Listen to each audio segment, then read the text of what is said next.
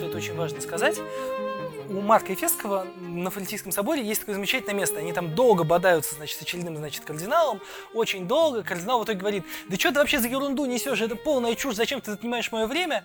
И святитель Марк абсолютно невозмутимо говорит. Ну, во-первых, я считаю, что поговорить об этом в любом случае полезно, потому что мы читаем и обсуждаем святых отцов.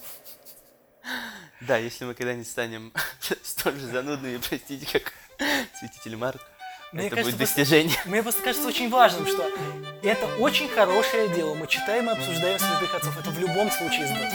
Да, я, пожалуй, с тобой соглашусь, и давай мы перейдем к нашему выпуску. Та-дам-там-пам. Поу!